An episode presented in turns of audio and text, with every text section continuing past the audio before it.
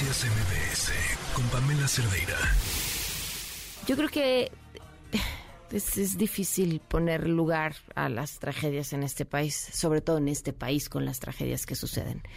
Pero esta es sin duda una de las más crueles y dolorosas, porque además implica eh, entre las víctimas a niños, a mujeres, a una familia a la que rompieron por un error, un error, una confusión. Esa es, esa es la palabra que debe utilizarse cuando este error o esta confusión se explica desde un montón de impunidad, desde las autoridades que permiten que los delincuentes se muevan por las calles de este país, por las carreteras de este país, por los cerros de este país, como si fueran suyas, solo suyas. Entonces no fue un error, entonces no fue una equivocación. Es toda una maquinaria de impunidad obscena. Y me faltan las palabras para describirlo. Fue el 4 de noviembre del 2019 que la historia cimbró a todo este país. Sin embargo, a una familia entera la rompió en pedacitos. Y sus familiares entonces se transformaron, como muchos otros familiares en este país, en activistas, en expertos en derecho, en aquellos que encuentran la manera de navegar en nuestro tramposo y oscuro sistema de justicia. Nos acompañan hoy Julián Levarón. ¿Cómo estás? Gracias por acompañarnos. Adrián Levarón también está con nosotros. ¿Cómo estás? Gracias por acompañarnos. Este Brian Levarón, Brian Levarón también está con nosotros. ¿Cómo estás? Un gusto, gracias, muy bien. Gracias por acompañarnos. Platicábamos fuera del aire eh, sobre esto y me decían, van 34 detenidos, en realidad uno quedó fuera, este uno que quedó en libertad, incluso ustedes pidieron que quedara en libertad, porque se vio involucrado en esta historia de terror por, por, por pura casualidad. ¿Cómo fue y cómo navegan ustedes dentro de este proceso de decir, esperen, él no es y no vamos a ser cómplices de otra injusticia en medio de la nuestra?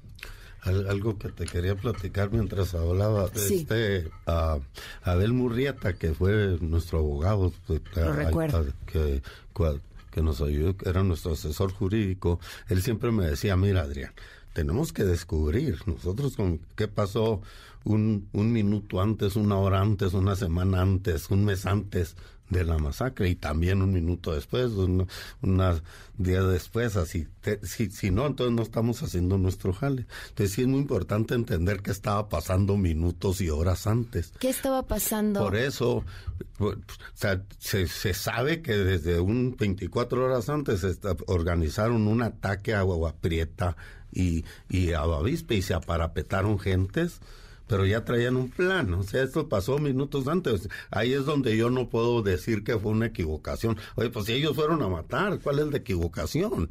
Porque ahí pasaban, se oye que, es más, yo creo mucho que hubo gente que sabía que no debía cruzar por ese camino. O sea, fue avisada. Los, los locales de los otros pueblitos, yo sí creo. Pero en nuestras familias nunca se les dijo. Entonces, pero lo, importante es dónde vivía mi hija, porque ella la mataron a cinco minutos de su casa.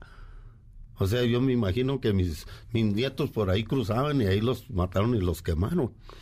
Y este día recordándolos a ellos, recordando las cenizas y, y en el nombre de todo eso que hemos hecho, estamos con mucha fuerza eh, siendo testigos, víctimas presenciales y lo agradeció ahorita los, los, ministerios públicos y los fiscales ahorita que los visitamos nos agradecieron de que estamos ahí.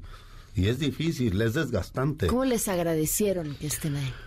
Lo que pasa es que dice, en estos juicios de, de, orales, le dicen de, ¿cómo se dice? Uh, audiencia de juicio oral, la fiscalía se convierte en parte es una parte acusando a otra, hay una defensa y una acusación. Y, después el poder juez es el poder judicial y como dices tú, se, cree casi Dios, ¿verdad? Entonces ellos sí están como en, en, ¿cómo se dice? Pues, en debilidad. Entonces, al estar nosotros ahí, yo estoy de, adentro del cerquito, yo estoy coadyuvando con la fiscalía, tenemos asesores jurídicos, aquí está uno de los que nos ayuda, es muy poderoso para el juez ver que hay víctimas interesadas eso es, eso es lo que está pasando. Eso es lo ¿Se, ¿Se este carearon hoy con este sujeto? Pues, pregúntale a Julián. ¿Qué es, yo fui, testigo en su contra, porque en marzo de 2019, Careado. en esa brecha, él me detuvo, él y sus sicarios, con su cuerno de chivo y me amenazó. Entonces, yo, me, me, dijo que me vio en la mirada que tenía la intención de huir y qué bueno que no lo hice. Pero en marzo del 2019, esto es... Antes. Antes. Sí, mucho antes meses. ¿Qué pasó? Y, um, y bueno, yo me dijo el juez que si estaba esa persona, yo lo vi este, este, este, perro desgraciado que tenemos enfrente, el que me detuvo y me dijo que qué bueno que no huí porque me iba a rafallar. Y yo le dije al juez que yo quisiera que él ahora tenga que agachar la mirada y que jamás le vuelvan a dar libertad porque ha matado a muchísima gente y, ha desaparecido, secuestrado gente. Eh, localmente todo el mundo sabe eso. Eh, y realmente nosotros estamos aquí para ser testigos, porque aquí no solamente están en juicio más de 100 personas que participaron y le dispararon más de 3.500 veces a, tres madres de familia, una de tres, mi prima Donna tenía 13 hijos, mi prima Ronita tenía siete hijos y a ella y a cuatro de sus hijos gemelos de peso no solamente los asesinaron, sino que les echaron gasolina y les prendieron fuego y lo filmaron en su teléfono. Nosotros hemos visto ese video. Y tú fuiste el primero en llegar al lugar. Eh, sí. ¿Cómo? ¿Qué haces con eso en tu cabeza? Pues realmente es la razón por la que estamos aquí, porque tenemos familias muy grandes y aquí está en, en juicio todos estos malandros, pero también está en juicio nuestras instituciones, porque la impunidad en nuestro país es para efectos prácticos el 100%. Y no podemos seguir como mexicanos permitiendo que el monopolio de justicia la tengan quienes no nos ofrecen ni un gramo de justicia. Porque si la justicia fuera un efecto de las convicciones y el entendimiento de los mexicanos, de lo que es justo, estas personas serían fusiladas en la plaza pública de tanto daño que le han hecho a la gente y va a ser muy difícil conseguir la sentencia en contra de todos ellos, porque ya tenemos un, un sistema tan técnico y tan ah, ajeno la participación y la injerencia del público, que parece que ya se nos cayó el cerebro. O sea, ya es el 100% de impunidad. ¿En qué momento vamos a reconocer que el derecho a la vida y el derecho a la libertad son inherentes y que no lo vamos a negociar y que no le vamos a seguir permitiendo este poder a los jueces y a los policías que terminan siendo armados de manera legal y los individuos más peligrosos que hay en nuestras comunidades son sicarios del noroeste de Chihuahua. Y a las fiscalías que hagan sus trabajos de investigación adecuados para que entonces los otros tengan con qué, con qué juzgar. Eh, me platicaban antes eh, del aire y, comentabas esto, cuánto tiempo tardaron en que llegaron las autoridades y decían, agradecimos que no llegamos a una zona cordonada, porque entonces no sabemos qué hubiéramos encontrado. Diez, más de 10 horas después. De hecho, yo fui el que encontró la niña que sobrevivió, una bebé de, de pecho que se llama Faith, una hija de Cristina, la esposa de mi primo Tyler.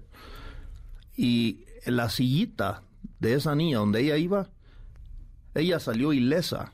La encontramos 10 horas después, no podía ni llorar, tenía todo el día llorando. Y esa niña tenía, tenía cuatro ah, impactos de bala en la sillita en la que iba esa niña.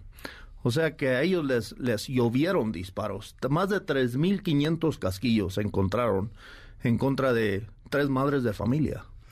Es increíble pensar cómo eso, cómo eso no nos cimbró, cómo eso no requirió una respuesta del Estado mucho más fuerte. así, así es, y lo más importante es que seguimos aquí. Seguimos aquí. Y este, y yo hay mucho que contar de ese, pero conclusiones de qué está pasando. Él estuvo con nosotros ahorita en Fendo y lo que él les preguntó y todo por la situación que está viviendo ahorita. ¿Qué les dijeron? Pues básicamente sí, nos agradecieron ah, de, básicamente poner en jaque al juez, porque ellos reconocen la corrupción que existe en, dentro del sistema. Y le dijimos, si no vemos justicia, si este juez no hace su trabajo, estamos dispuestos a hacer lo que sea necesario hasta donde tope, porque no vamos a permitir que haya más injusticia en, este caso. Este, y, también nos preocupa mucho porque Julián, como testigo, mi tío, ah, que es algo también histórico, ¿no? Porque es la primera vez en, en la historia que, que las víctimas de delincuencia organizada se han reconocido como individuos. Siempre dicen que es la sociedad y no pueden participar las víctimas. Ah, por un amparo que, que eh, metimos, ahora sí que ganamos. ahora sí reconocen a, mi tío, mi tía, a mis primos como víctimas. Pero este, entonces, pero como testigos es peligroso la zona y, y hay varios lugares donde es más peligroso que antes. Entonces nos preocupa mucho la seguridad de, de mi familia, de la comunidad, y, estamos pidiendo que realmente nos ayuden a, mejorar la seguridad en la zona porque está muy peligroso. Hay pueblos donde... Nos pidieron ¿Cómo es hoy? Isela Rodríguez para ver si le, le, planteamos la verdadera problema. Les pidieron que fueran a buscar a Rosa Isela. Sí, la nos recomendaron. Nos recomendaron. ¿Y ya la buscaron? Pues yo hice unas llamaditas, dicen que anda afuera, que anda en Tamaulipas y que nos recibe el lunes, martes y estamos, necesitamos mucho hablar con él, cuatro o cinco asuntos muy importantes que necesitamos ver. ¿Cómo está la situación de seguridad ahorita? ¿Cómo es? O sea, me dices es, es terrible, nos preocupa, pero ¿qué hay? ¿Cuántos elementos hay? ¿Cómo es el día a día? Yo te comento, dentro de los 33 detenidos hay militares, ex militares, policías, ex policías. Y, el, el, director de seguridad pública está detenido en el altiplano por haber participado en esa masacre. Y en Nuevo Casas Grandes, hace dos semanas, le, destituyeron a todos los policías municipales, son más de 100. ¿Por qué? Pues porque, porque ya la gente ya no confía en ellos, están a punto de desaparecer la fiscalía en Nuevo Casas Grandes y nosotros tenemos dos años en Galeana, en Levarón, sin policías, municipales porque nosotros los corrimos hace dos años. Y el robo en nuestro municipio ha bajado desde hace dos años el 85%. Porque corrieron a los policías municipales. Exactamente. Entonces lo que estamos viendo... ¿Y, entonces quién los quién cuida a la población pues ahora? No, sí nos apoya el Estado, pero ya no trae gafete y placa. pero hay policías estatales. Sí, sí hay. ¿Y confían en la policía estatal? Bueno, es que ellos ya no están dando las vueltas, ellos están ahí nomás cuando necesitamos algo, los, los llamamos, pero ya no son sicarios que ahincan al alcalde, le ponen una pistola en la cabeza y le dicen, nosotros, el cartel va a decidir quiénes van a ser los policías y si tú te metes te vamos a asesinar. Digo, nosotros hemos tenido familiares que han sido alcaldes y ellos reconocen que jamás han decidido sobre la seguridad pública. Hay pueblos fantasmas en todo el noroeste donde ya toda la gente se fue porque la gente ya no soporta vivir con tanta violencia y tanta impunidad. Es que Pamela, hay que entender que la policía municipal es la policía más poderosa del mundo porque por facultades eh, de constitución, una vez que toman protesta los policías y el director, ellos ya tienen, tienen rifles, pistolas, placas autorizadas. Y pero, pero allá no, no los meten por control y confianza y, se convierten en puros sicarios. Eh, todos somos testigos de que en Nuevo Casas Grandes, de esos municipios, la policía municipal es un cártel armado y, y quiere, y, pero nos, nos engañan, ¿eh? Por, por la pregunta que hiciste tú ahorita, mucho México cree que son policías, es que no son policías, son sicarios. Y es por eso que los municipios están como están y nosotros estamos llevando a esa, a esa realidad. Platicábamos hace unos momentos sobre los desplazados en Chiapas. ¿Por qué quedarse? ¿Por qué aferrarse a una tierra que es tierra de nadie? Pues, por lo mismo que lo estamos haciendo nosotros y que no nos vamos porque si nosotros no asumimos que tenemos toda la responsabilidad de defender nuestra libertad, nuestra vida y nuestras familias, digo, es la, responsabilidad que Dios nos da.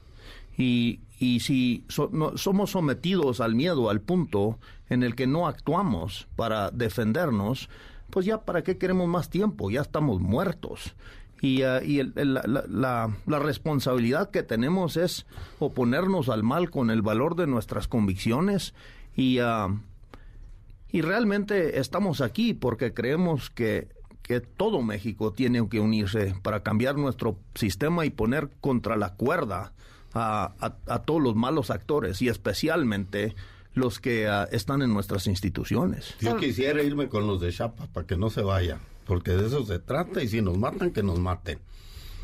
Para mí, si, para tener vida tengo que tener propiedad. Para tener propiedad tengo que tener libertad. Y si yo no puedo tener libertad y no puedo tener propiedad, ¿para qué quiero la vida? Y así de, a mí me dicen, oye, pues vete a Estados Unidos, a mí me, atacan mucho, me satanizan, pues vete a Estados Unidos, si no te gusta México, vete a Estados Unidos. Para mí es una ofensa. Buscaron a las autoridades de Estados Unidos, hicieron llamados, pidieron cooperación. ¿Qué pasó? Brian nos ayudó mucho en eso. En, realidad sí hubo cooperación en el principio, pero estamos, eh, yo creo, un poco decepcionados. No, no ha sido la cooperación que esperábamos.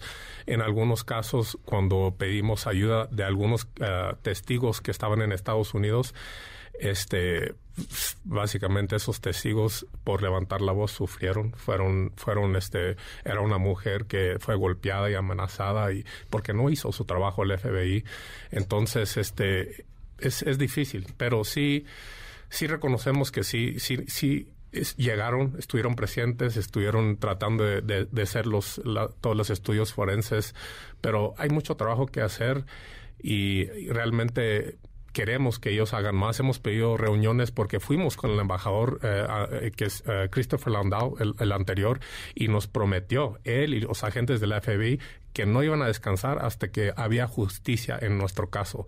Nos lo garantizó y luego pues ya no nos reciben, eh, como que ya se les olvidó porque es otra nueva administración. Entonces sí estamos decepcionados por ese lado. que te quiero platicar de eso, mi esposa Shaloma, y aquí está, está medio güera, ¿no? Ella siempre está atrás de las, de las fotos y todo, cuando no, quédate ahí, y a ella le gusta porque dice, bueno, aquí hay un cachito de Estados Unidos, que ellos vean que a través de mí están siendo vigilados, y sí nos reportan, ¿eh? Sí nos reportan que todos los reflectores del otro lado sí están viendo, especialmente este día en este caso, están viéndonos a mí ya tiene este momento tomar esta entrevista. Sí están los ojos de Estados Unidos, pero ellos quién sabe por qué no están actuando y nos, nos de, pues que se maten entre ellos, casi dicen. 34 procesos ahorita abiertos, más de 100 personas, bueno, detenidas, involucradas, en esto.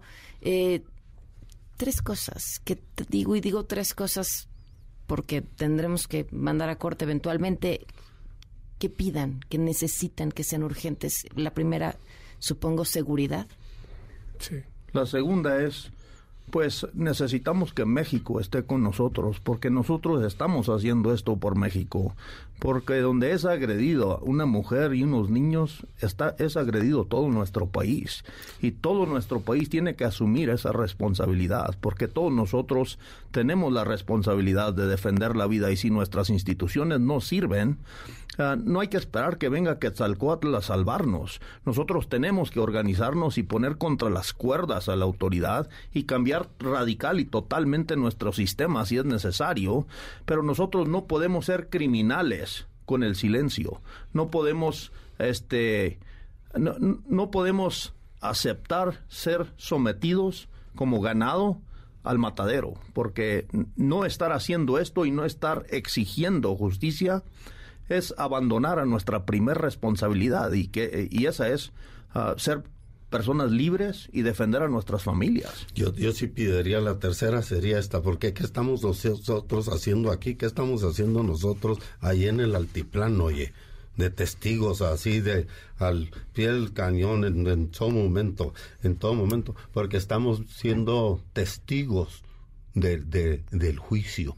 Entonces, que, que México nos acompañe, que tenga sus ojos puestos en este, en, el proceso de este juicio, para que para donde quiera que se vaya, que estén dispuestos a dar esa reacción. O sea, le pedido, yo le pido a todo México que esté muy pendiente, porque ahorita los que están en juicio, como dice Julián, es el Poder Judicial y también es el poder de la Procuraduría de Justicia. Sin duda. Eh, Julián, Adrián, Brian, les agradezco mucho que nos hayan acompañado. Y estamos ahí con los ojos, con los ojos en esto. Gracias. Gracias, Pamela. Muchas gracias. Dios los bendiga a todos. Noticias MBS con Pamela Cerdeira.